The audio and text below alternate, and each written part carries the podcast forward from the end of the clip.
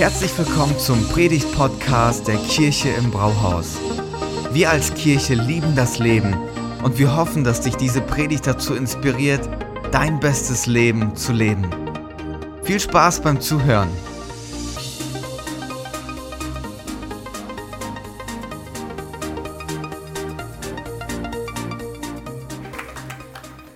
Ah, schön zu Hause zu sein, ha? Schön euch alle zu sehen. Gemeinsam unterwegs zu sein ist ein Riesengeschenk. Ja, wir waren in den Staaten, Stella sagte das, und wir haben Samstag dann immer geschaut, wo gehen wir am nächsten Tag in den Gottesdienst? Weil wir sind auch Christ im Urlaub. Auf jeden Fall haben wir uns dann äh, umgeschaut und da waren ein paar coole Kirchen in unserem Kontext. Und äh, es waren richtig große Kirchen, ähm, auch Kirchen, die man, wenn man in der christlichen Szene unterwegs ist, auch ähm, gut kennt und die sehr bekannt sind. Die haben den dollsten Worship, die besten Prediger. Ähm, das ist das, was wir sind, Amateure dagegen. Aber ich sage euch eins, wir standen dann da und wir dachten uns so, boah, zu Hause mit unserer Worship-Band Gott anzubeten, ey, ist egal, wo ich bin. Ich wäre lieber zu Hause, um mit unserer Band Worship zu machen. Wollen wir unserer Worship-Band nochmal einen Applaus geben, Danke sagen. Ist der Hammer, wirklich. Ist egal, es ist egal, wie exzellent das andere Kirchen machen, wenn das Herz zu Hause ist, dann macht das einen Riesenunterschied. Ich will nicht viel Zeit vergeuden und gleich reinstarten und ähm, ich werde ein kurzes Gebet sprechen und dann geht's los. Jesus, danke, dass dein Wort lebendig ist. Danke, dass du dir vorgenommen hast, heute zu unserem Herzen zu reden. Wir sind bereit, von dir zu hören. Sprich zu uns, Jesus. Amen. Ich nutze den Sommer immer, um mir persönlich einige Fragen zu stellen. Ich reflektiere gerne eine Auszeit, wenn ich dann so einen Abstand habe von den Dingen, die im Alltag da sind, stelle ich mir mal ein paar Fragen. Und eine Frage, die ich mir gestellt habe, ist, wie bleibe ich fit? Wie bleibe ich fit als guter Ehemann für meine wunderschöne Frau? Wie bleibe ich fit als Papa für Leo, der Erziehung braucht? Viel Erziehung braucht. Wie bleibe ich fit als jemand, der Sport macht? Ist das Training, das ich jetzt noch mache, irgendwie ähm, hilfreich oder muss ich was umstellen? Wie bleibe ich fit in meinem Leben intellektuell? Welche Bücher sollte ich lesen, um mein Weltbild zu erweitern, mein Horizont zu erweitern? Was soll ich machen, dass ich intellektuell fit bleibe und nicht nur in meiner kleinen Box unterwegs bin? Solche Fragen stelle ich mir dann und dann habe ich mir auch die Frage gestellt, was muss ich tun, um als Christ fit zu bleiben? Und das ist meine Predigt heute. Was muss ich tun oder wie bleibst du als Christ fit? Und was ich heute mit dieser Predigt machen möchte, ist, ich gebe euch einen Einblick in meine Reisenotizen. Okay? Das ist jetzt keine klassische Predigt, wie ihr sie von uns kennt, ähm, drei Punkte oder wie auch immer, sondern ich habe mir für mich persönlich Gedanken gemacht, wie bleibe ich als Christ fit? Und ich gebe euch einen Einblick in meine, ähm, in meine Ergebnisse. Ist das okay? Und ich hoffe, da könnt ihr vielleicht auch noch was mit anfangen und für euch was rausziehen. Der Bibeltext, der mich da bewegt hat, kommt aus Johannes Kapitel 2, Vers 1 bis 9. Zwei Tage später fand in Kana, einer Ortschaft in Galiläa, eine Hochzeit statt. Die Mutter Jesu nahm daran teil und Jesus selbst und seine Jünger waren ebenfalls unter den Gästen. Während des Festes ging der Wein aus. Da sagte die Mutter Jesu zu ihrem Sohn, Sie haben keinen Wein mehr. Jesus erwiderte, Jesus antwortet seiner Mutter, ist es deine Sache, liebe Frau, mir zu sagen, was ich zu tun habe? Meine Zeit ist noch nicht gekommen. Ich will ja, dass Leo so wird wie Jesus. Aber das ist so ein Satz, den sollte er sich nicht merken. Stellt, stellt euch mal vor, stellt euch mal vor, Stella kommt in die Küche und sagt, Leo, jetzt bitte ähm, die Spülmaschine ausräumen und dann sagt Leo zu Stella, ist es deine Sache, liebe Frau, mir zu sagen, wann ich die Spülmaschine ausräumen soll? Meine Zeit ist noch nicht gekommen. Stellt euch das mal vor. So redet Jesus mit seiner Mutter. Anyway, das ist einfach, was ich so gedacht habe. Er sollte sich das nicht abgucken. Da wandte sich seine Mutter zu den Dienern und sagte, tut, was immer er euch befiehlt.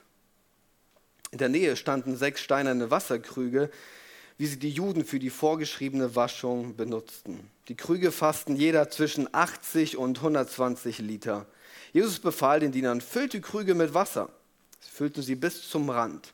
Und dann sagte er zu ihnen, tut etwas davon in ein Gefäß und bringt es dem, der für das Festessen verantwortlich ist. Sie brachten dem Mann ein wenig von dem Wasser und er kostete davon. Es war zu Wein geworden. Er konnte es sich nicht erklären, woher dieser Wein kam. Nur die Diener, die das Wasser gebracht hatten, wussten es.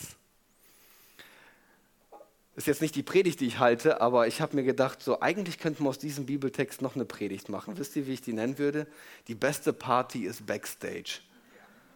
Die beste Party ist Backstage, weil die Diener wussten, woher der Wein kommt und alle anderen nicht. Aber äh, das ist nicht, worauf ich heute hinaus möchte. Ähm, die Schlüsselaussage in diesem Text, wie wir als Christen fit bleiben, ist die Aussage von Maria. Maria sagt, tut, was immer er euch befiehlt. Ganz egal, tut, was immer er euch befiehlt. Und während ich so drüber nachdachte, kamen mir zwei Begriffe in in den Sinn, mit dem man das richtig gut erklären kann. Was eigentlich hier gefordert ist, um fit zu bleiben, ist, du brauchst Vertrauen und du brauchst Gehorsam.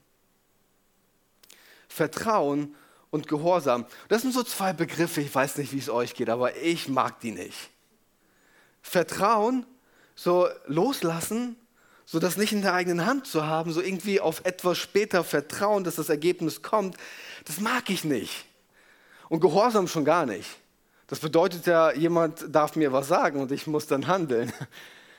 Das sind so zwei Begriffe, die fordern uns wirklich heraus, aber die helfen uns zu verstehen, wie bleibe ich in meinem Leben als Christ fit und auf Spur. Und aus diesem Bibeltext habe ich für mich sechs Punkte raus, deswegen heute sechs Punkte Predigt. Ich habe sechs Wochen nachzuholen. Sechs Punkte Predigt. Ich habe sie aber kurz gehalten, okay? Keine Sorge. Ich werde euch nicht bis in den Nachmittag hier halten. Sechs Punkte, ähm, wie wir fit bleiben als Christen. Der erste Punkt, ähm, den ich mir da rausgesucht habe, habe ich so genannt, du musst kein Profi sein. Du musst kein Profi sein. Wir haben hier zwei unterschiedliche Kategorien von Menschen. Wir haben Maria und wir haben die Diener. Maria kennt den Jesus schon 30 Jahre zu diesem Zeitpunkt ungefähr und die Diener haben ihn gerade kennengelernt. Und trotzdem beide haben irgendwie einen Draht zu Jesus. Und Maria sagt, hey, hört auf das, was er sagt, und die Diener hören auf das, was Jesus sagt.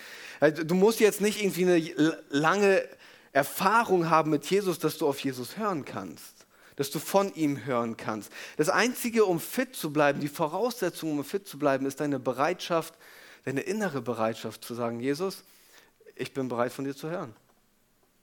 Ob du jetzt 30 Jahre Christ bist oder heute zum ersten Mal von der Möglichkeit hörst, es gibt die Möglichkeit, mit Jesus befreundet zu sein und mit ihm das Leben zu gestalten.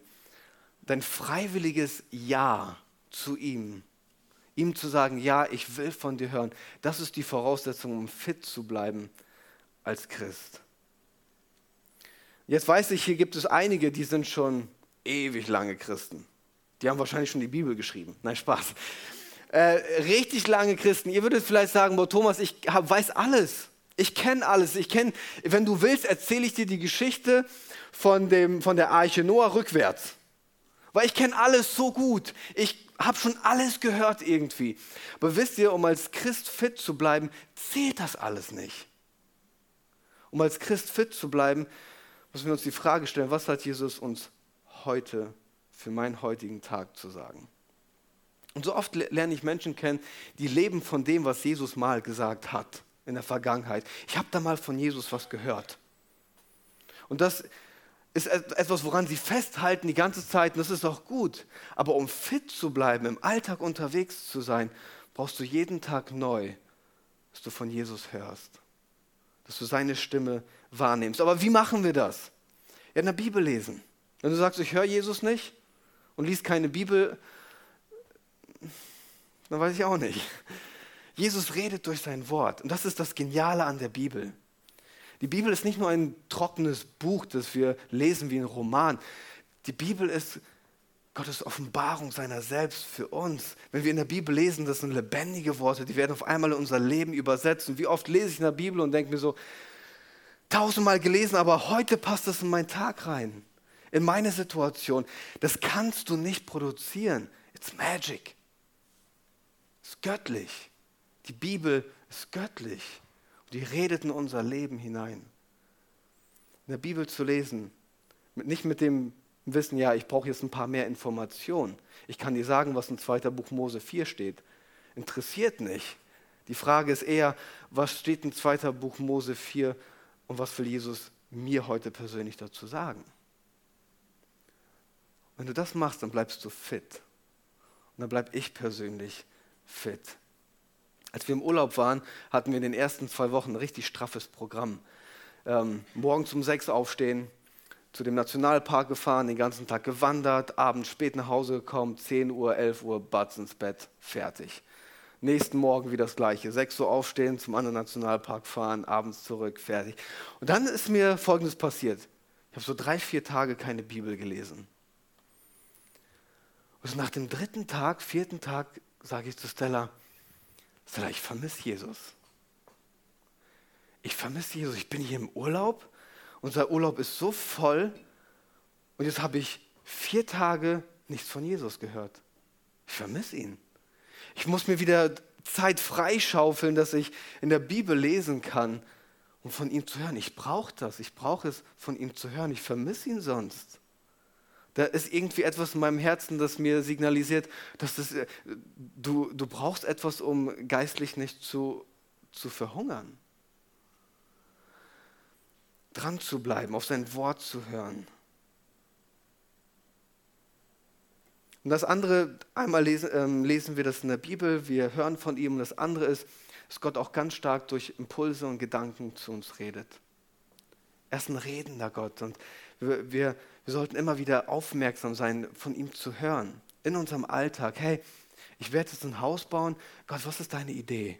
Wie, wie, wie sollen wir das machen? Hey, das ist ein Thema, das muss sich in der Familie lösen. Kannst du mir Weisheit geben? Welchen, welcher Gedanke wäre jetzt schlau? Wie sollte ich das anpacken? Auf der Firma, hey, ich komme nicht weiter.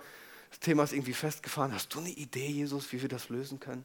Von ihm zu hören im Alltag, durch sein Wort und durch die Gedanken, die er schenkt. So bleibst du fit von ihm zu hören. Und das übersetzt sich dann direkt in den zweiten Punkt und den habe ich genannt, mitten im Leben. Mitten im Leben. Du bleibst fit als Christ, wenn du das, wer du bist und was du lebst, in deinen Alltag integrierst. Und nicht nur auf eine Stunde am Sonntagmorgen reduzierst.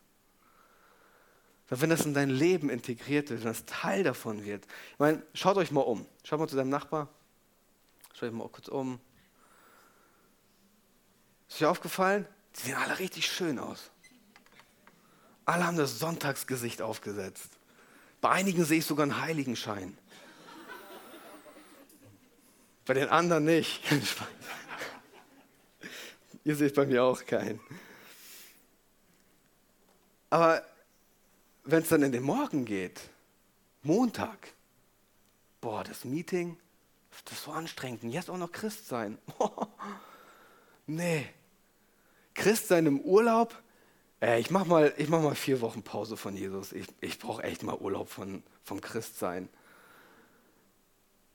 So, aber das, das so zu integrieren, dass es mitten in das Leben hineinkommt, jeden Tag durchzieht unseres Lebens. Ich meine, Jesus war hier auf einer Hochzeit, mitten im Leben, im Geschehen, da, wo das Leben pulsiert. Und so bleibst du fit, wenn es nicht nur auf eine Stunde reduziert wird, sondern dein Leben durchzieht. Wenn du montags auf deine Kollegen triffst, wenn du am Dienstag beim Zahnarzt bist, am Mittwoch deine Kinder dir auf die Nerven gehen, am Donnerstag deine Heizung kaputt geht, am Freitag du nicht mehr weiter weißt, dann in diesen Momenten, in dieser Zeit, jeden Tag der Woche wir brauchen es täglich von ihm zu hören, damit wir fit bleiben. Man nicht umsonst sagt Jesus, betet so, unser tägliches Brot gib uns heute. Ja, wir brauchen seine Versorgung, aber gleichzeitig weiß Jesus auch, er ist das Brot des Lebens. Wenn wir ihn nicht haben, verhungern wir. Wir brauchen täglich vom Brot des Lebens, um zu überleben, geistlich. Von ihm zu hören, ist so wichtig. Wisst ihr, ich merke das so oft bei mir, wenn ich von Jesus nicht höre. Ich bin so ich, ich bin so unausgeglichen. So viele Sachen, die auf einmal nicht mehr klar sind. So viele Sachen, wo ich meine, ey, ich bin entmutigt. Ich brauche seine Klarheit, ich brauche seine Ermutigung. Ich brauche, dass er zu mir redet, dass ich an einen Punkt gekommen bin, wo ich gesagt habe, Jesus, bitte lass keinen Tag vergehen, dass ich nicht von dir höre. Ich möchte nicht, dass ein Tag vergeht, ohne dass ich von dir gehört habe. Ich will dich hören, ich will dich wahrnehmen in meinem Leben. Wie, wie soll ich mit Leo so umgehen, dass er am Ende des Tages Jesus in mir sieht? Alleine schaffe ich das nicht. Jesus, ich brauche dich. Wie soll ich damit umgehen, dass ich meine Zeit besser einteile, mit meinen Finanzen unterwegs bin, die auf eine Art und Weise, die, die Gott auch gefallen? Wie, wie soll ich das machen, Jesus? Zeig mir das, rede zu mir, ich will dich hören. Lass kein Tag vergehen, dass ich deine Stimme nicht höre. Das soll nicht passieren. So oft bin ich orientierungslos, so oft entmutigt, so oft, ihr glaubt es gar nicht, so oft habe ich das Gefühl, da sitze ich da oben in meinem Büro und denke so, ich schmeiß einfach alles hin. Kein Bock mehr. Was soll der ganze Kram? Aber wenn ich von Jesus höre, dann werden mir Sachen immer wieder klar. Jesus baut seine Kirche. Er hat die Kontrolle. Er ermutigt. Er hat, er hat für mich einen Morgen. Er hat mir eine Berufung gegeben. Ich werde jetzt nicht aufgeben, nur weil ich entmutigt bin. Nein, Jesus steht zu mir. Warum sollte ich jetzt aufgeben? Aber wenn ich von ihm nicht höre, dann laufe ich Gefahr, dass mein Leben aus den Fugen gerät. Innerlich und dann äußerlich. Mitten im Leben von ihm zu hören. Und dann kommt der dritte Punkt. Mitten im Leben passiert immer wieder das Ungeplante. Schon mal erlebt? Ja, oder? Ich meine, das Ungeplante, das keiner von uns sagt so, yay, endlich mal, ich habe mit dieser Krankheit gerechnet. So, nein, das passiert einfach, ob du Christ bist oder nicht. Ob du sogar von dir denkst, du wärst ein guter Christ oder nicht. Nein, nein. Es passiert, den Guten und den Schlechten. Herausforderungen komm, ob du es willst oder nicht. Und auf dieser Hochzeit geht der Wein aus. Wir haben einen Roadtrip gemacht, das ist ja fast so, als wäre beim Roadtrip, wenn du da durch die Wüste fährst in Utah und da kommen einfach meilenlang keine Tankstellen, wenn dir der Sprit ausgeht, dann ist die Party vorbei, Freunde. Und genauso war das die haben ein Riesenproblem. Ich glaube nicht, dass das Hochzeitspaar sich hingesetzt hat und hat gesagt, hey, wir überlegen mal jetzt unsere Hochzeit, wir planen das mal alles und zu diesem Zeitpunkt soll der Wein ausgehen. Nee, das planst du nicht. Aber mitten in der Herausforderung stecken sie jetzt. Das habe ich nicht gebraucht, aber es ist da. Und so ist das Leben. so viele Unbekannte und wir müssen damit irgendwie umgehen können. Ich meine, du planst ja auch nicht, ein Grundstück zu kaufen und dann verdoppeln sich die Zinsen und du kannst das Haus nicht mehr bauen, weil du es nicht bezahlen kannst. Ich meine, sowas planst du nicht, aber jetzt steckst du da mittendrin. Und wie gehst du damit um? Wie bleibst du mitten in der Herausforderung als Christ fit? Hängt ganz viel damit zusammen, wie du die nächste Frage beantwortest. Bringen Herausforderungen dich näher an Jesus heran oder treiben sie dich weiter von ihm weg? Bringen dich die Herausforderungen, das Ungeplante, näher an Jesus heran oder treiben sie dich weiter von ihm weg? Ich finde es krass, wie Maria reagiert. Viele von uns hätten das so gemacht. Boah, erst mal meine Freundin anrufen. Ey, hast du gehört? Ich muss mal unbedingt mit dir reden. In die WhatsApp-Gruppe reinschreiben, Foto machen. Guck mal, was mir passiert ist. Die haben tatsächlich keinen Wein mehr. Aber Maria macht das anders. Ihre erste Reaktion ist, wo ist Jesus? Wo ist Jesus? Die Herausforderung ist da, meine erste Response ist, ich muss zu Jesus meine erste Reaktion. Wir als Kirche sagen, Gebet oder zu Jesus zu kommen ist unsere erste Option und nicht unsere letzte Möglichkeit. Unsere erste Reaktion, unsere erste Option, egal was in unserem Leben passiert, wir gehen zu Jesus. Er ist unsere erste Anlaufstelle. Bei ihm sind wir sicher. Was danach passiert, dann können wir alles klären. Aber innerlich zeigt es, wo, wo wir als erstes unser Vertrauen draufsetzen. Maria sagt, ich gehe zu Jesus ich laufe zu ihm. Und vielleicht bist du heute hier und du sagst, aber mein Glaube ist nicht so stark, dass ich aufstehe und dann sofort zu Jesus gehe. Und vielleicht kann ich dir heute Morgen sagen, dass du gar nicht so einen großen Glauben brauchst. Es ist okay, wenn du ganz kleinen Glauben hast. Ein Glaube, der fast verschwindet. Und ich denke dann innerlich, als ich über diese Geschichte nachdachte, weil ganz oft, ich bin nicht wie Maria. Ich habe nicht so viel Glauben wie Maria. Wisst ihr, wie groß mein Glaube ist? Mein Glaube ist oft so groß wie der Glaube von dieser Frau. Ich weiß nicht, ob ihr die Geschichte kennt. Die hat schon so lange Blutfluss gehabt und nichts hat mehr geholfen. Und sie hat von Jesus gehört und sie schleicht sich durch die Menge. Hoffentlich sieht mich keiner, hoffentlich nimmt mich keiner wahr. Ich darf eigentlich gar nicht hier sein, aber ich habe ganz bisschen Glauben, dass wenn ich zu Jesus komme, dass er die Lösung meines Problems wird.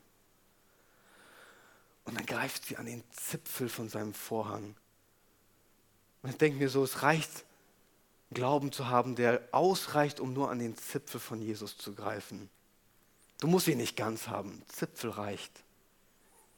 Während sie das macht, erlebt sie, dass ihr Thema geklärt wird. Manchmal denke ich mir so, Jesus, reicht mein Zipfel Glauben aus, um einfach nur ein bisschen von dir zu haben, weil ich bin nicht wie Maria. Jesus, ich komme zu dir ganz neu. Ich bin so klein mit Hut. Aber wenn ich dich habe, habe ich alles. Näher an ihn herankommen, zu Jesus hin. Manchmal kommt die Herausforderung von außen, aber ich weiß nicht, ob ihr das kennt. Ich erlebe das bei mir in der Reflexion, habe ich das wieder ganz doll aufgeschrieben. Ich habe so viele Herausforderungen intern. Kennt ihr das? Gedanken, die ich nicht denken sollte. Herzenshaltungen, auf die ich nicht stolz bin. Emotionen, wo ich da denke, so, boah, Mann, die muss ich doch irgendwie anders steuern können. Intern herausgefordert. Und ich denke mir so, boah, Gott, kannst du da nicht irgendwie helfen, dass du mir da die nächsten Schritte, kannst du nicht die Gedanken irgendwie für mich sortieren? Ich brauche dich da drinne. Und Jesus lädt uns immer wieder ein, hey, wenn du Lasten trägst, wenn du überfordert bist, komm zu mir, ich werde dir Ruhe schenken. Es ist immer die erste Reaktion, wenn du mit Jesus unterwegs bist und wenn du in der, in der Bibel liest. Seine erste Einladung ist immer, komm zu mir. Komm zu mir. Das erste, komm zu mir. Was danach passiert, hey, ich mache dir einen Weg auf. Ich werde den Weg ebnen, ich werde mit dir unterwegs. Aber zuerst, komm zu mir. Komm zu mir.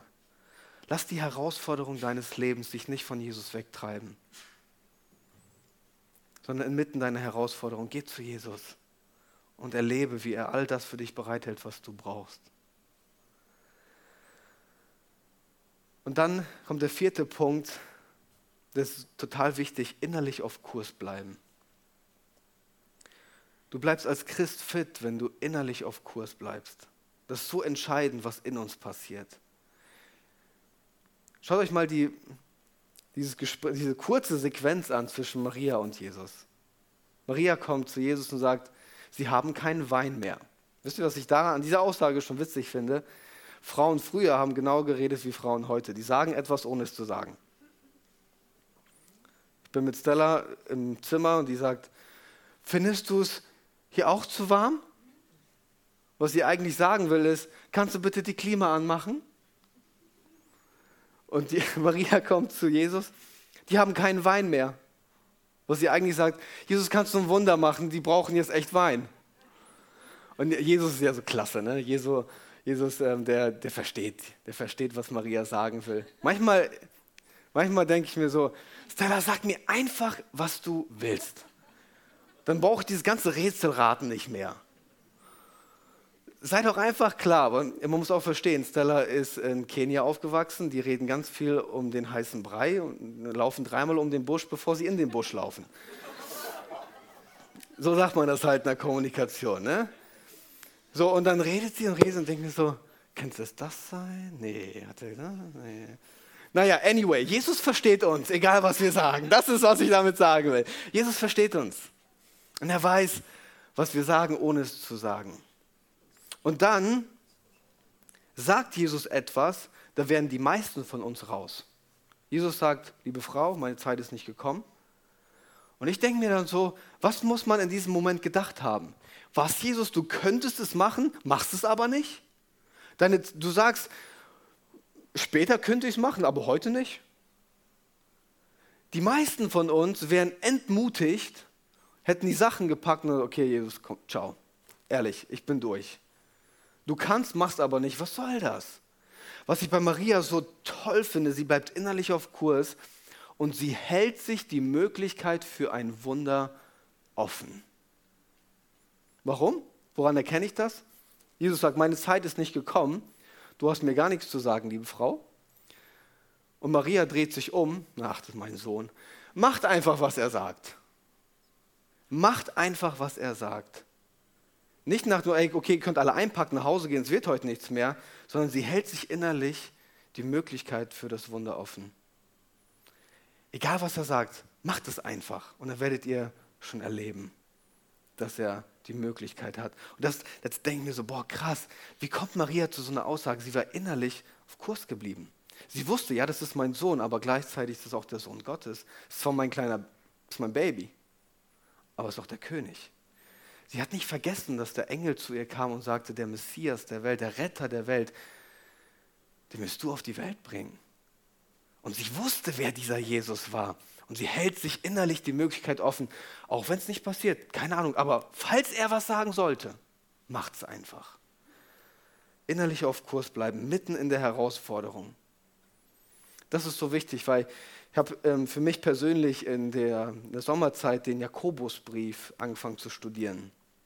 Einfach da mich reingedacht, Kommentare gelesen. Der Jakobusbrief ist absolut genial.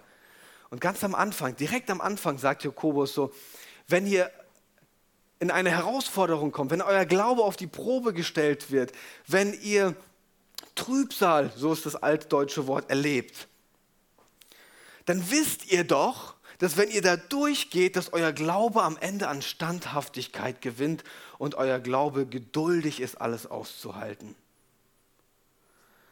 Und ich habe darüber nachgedacht, inmitten der Herausforderung ist unser erstes Gebet, Jesus, nimm uns bitte da raus. Und ich weiß nicht genau, ob Jesus nicht eigentlich was anderes vorhat. Uns nicht rauszunehmen, sondern mit uns durchzugehen. Kann es sein, dass er nicht Interesse hat, uns vor allem Übel zu befreien, sondern mit uns durch das Übel zu gehen, durch die Herausforderung zu gehen, damit unser Glaube am Ende stärker wird, standfester wird und sich als echt zeigt sich bei der ersten Herausforderung all seine Glaubensgrundsätze aus dem Fenster zu werfen, das zeugt nicht von einer Glaubensfestigkeit. während ich über dieses Thema nachdachte und die Kommentare gelesen habe, bin ich auf eine Illustration gestoßen und die hat mich total berührt und mir auch ähm, einfach nochmal vor Augen gehalten, was das eigentlich bedeutet. Das war die Illustration ähm, von, einem Bau, äh, von einem Haus. Du sitzt mitten in deinem Haus. Jeder von uns hat ein Haus. Das, was äh, in der Herausforderung, in der wir sitzen das, was uns gerade beschäftigt. Du hast dein Haus, ich habe mein Haus. Jeder von uns hat sein Haus. Und der Schreiber sagt, Glaube in dieser Situation heißt, in diesem Haus zu sein, aber sich ein Fenster zu suchen, aus dem Fenster zu schauen und auf Jesus zu schauen. Und während du auf Jesus schaust, ihm auszudrücken, wer er für dich ist, was seine Attribute sind, dass Gott größer ist, dass Gott die Kontrolle hat, dass ihm nichts entgleitet. dann sagt er, und dann stehst du an dem Fenster, du schaust auf Jesus, du fokussierst dich auf ihn. Und dann entsteht Festigkeit und Geduld in deinem Herzen, der sagt, weil Geduld ist das, was passiert in deinem Herzen, während du auf Jesus schaust.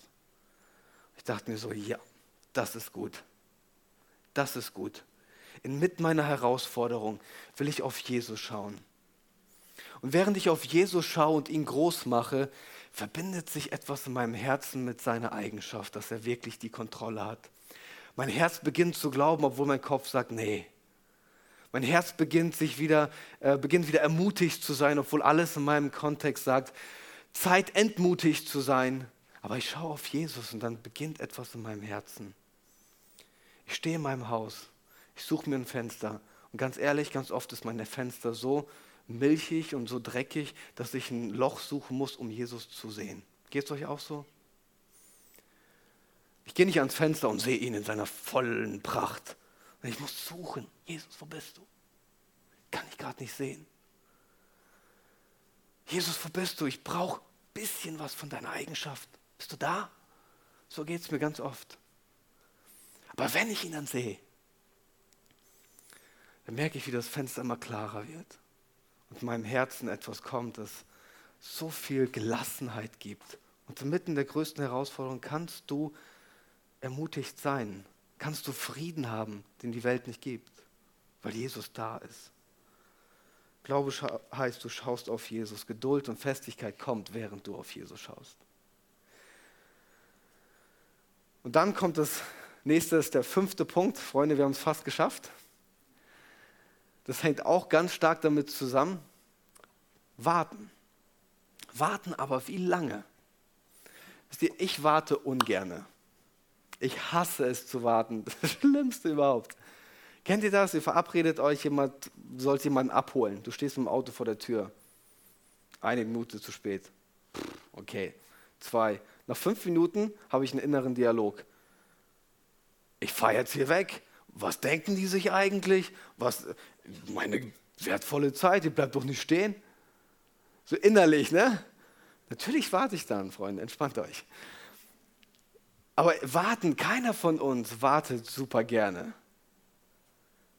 Aber warten ist ein wesentlicher Bestandteil unseres christlichen Glaubens.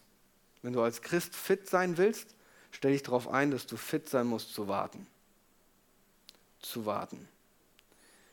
Ich meine, keiner von denen, die bei dieser Geschichte dabei waren, konnten sagen, ach ja, Jesus hat schon mal 5000 Leute versorgt oder ja, der hat schon mal einen Blinden geheilt und der konnte nicht gehen, aber dann kam Jesus. Das war das erste Wunder von Jesus. Keiner konnte sagen, ah, wir wissen, was er kann. Maria hat wahrscheinlich 30 Jahre auf diesen Moment gewartet, dass Jesus zeigt, dass er wirklich der Retter der Welt ist, dass er der Messias ist, dass er die Kraft und die Kontrolle hat und dass er Wunder bewirken kann. 30 Jahre lang. Ich meine, Maria, sie dachte sich an diesem, äh, irgendwann kommt der Moment sowieso. Aber sie wartete und ich keine Ahnung, wie lange wartest du schon auf deine Gebetserhörung? Wie lange wartest du schon, dass Jesus die Wolke von Gedanken und Depression aus aus deinem Leben nimmt. Wie lange betest du schon dafür? Wie lange betest du schon, dass Jesus bei deinem Kind eingreift, dass Jesus dein persönliches Thema, das dich so herausfordert, nimmt und endlich löst? Wie lange betest du schon?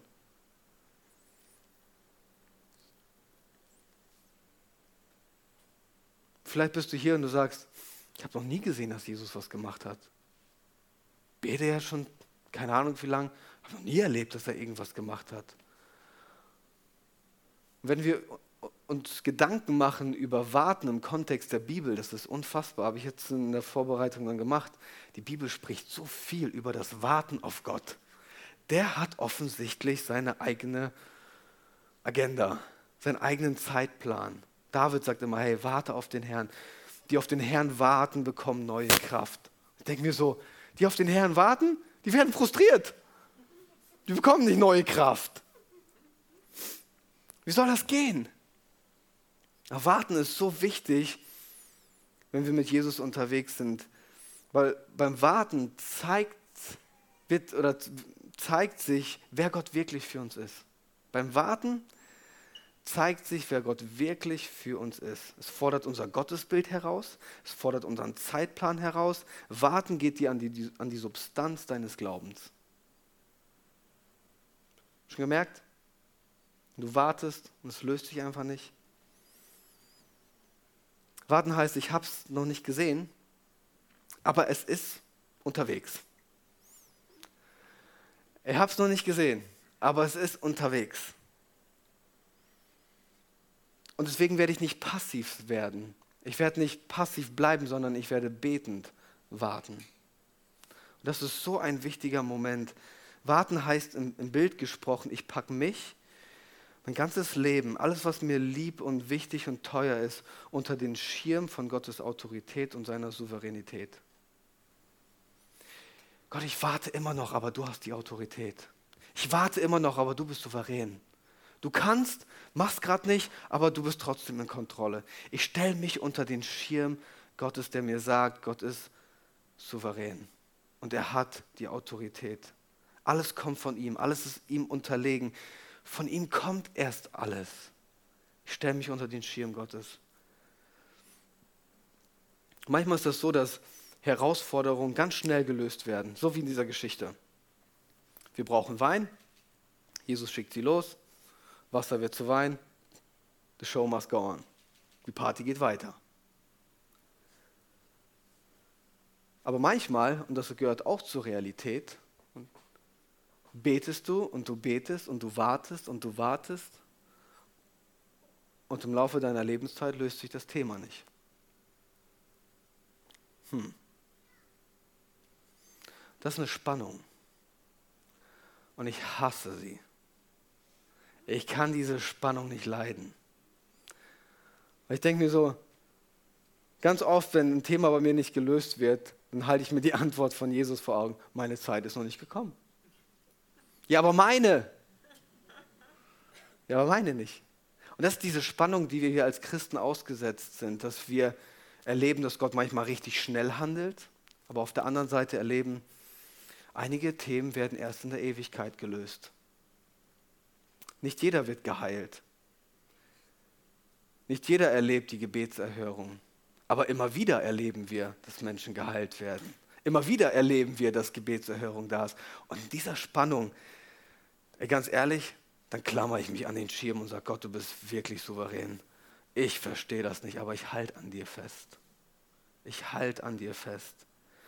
Wenn ihr oben in mein Büro gehen würdet, ich habe so ein Gebetstagebuch und ähm, mir fällt es leichter, Gebete aufzuschreiben. Mein Gedanken, ich fange an zu beten und dann bin ich bei, mit den Gedanken schon beim nächsten Meeting. Ich rede zwar mit Gott, aber ich bin gar nicht da. Deswegen schreibe ich es einfach auf.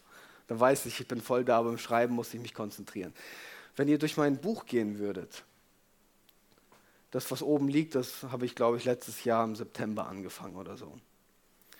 Und ich versetze mich immer in unsere Kirche hinein. Ich bete für Menschen aus der Kirche. Ich habe Menschen vor Augen, für die ich bete aus der Kirche. Ich habe Situationen aus der Kirche, für die ich bete. Und wenn ihr da durchgehen würdet, dann seht ihr eine Person, für die ich bete. November, Dezember, Januar, Februar, März, wir haben August, das hat sich immer noch nichts geändert.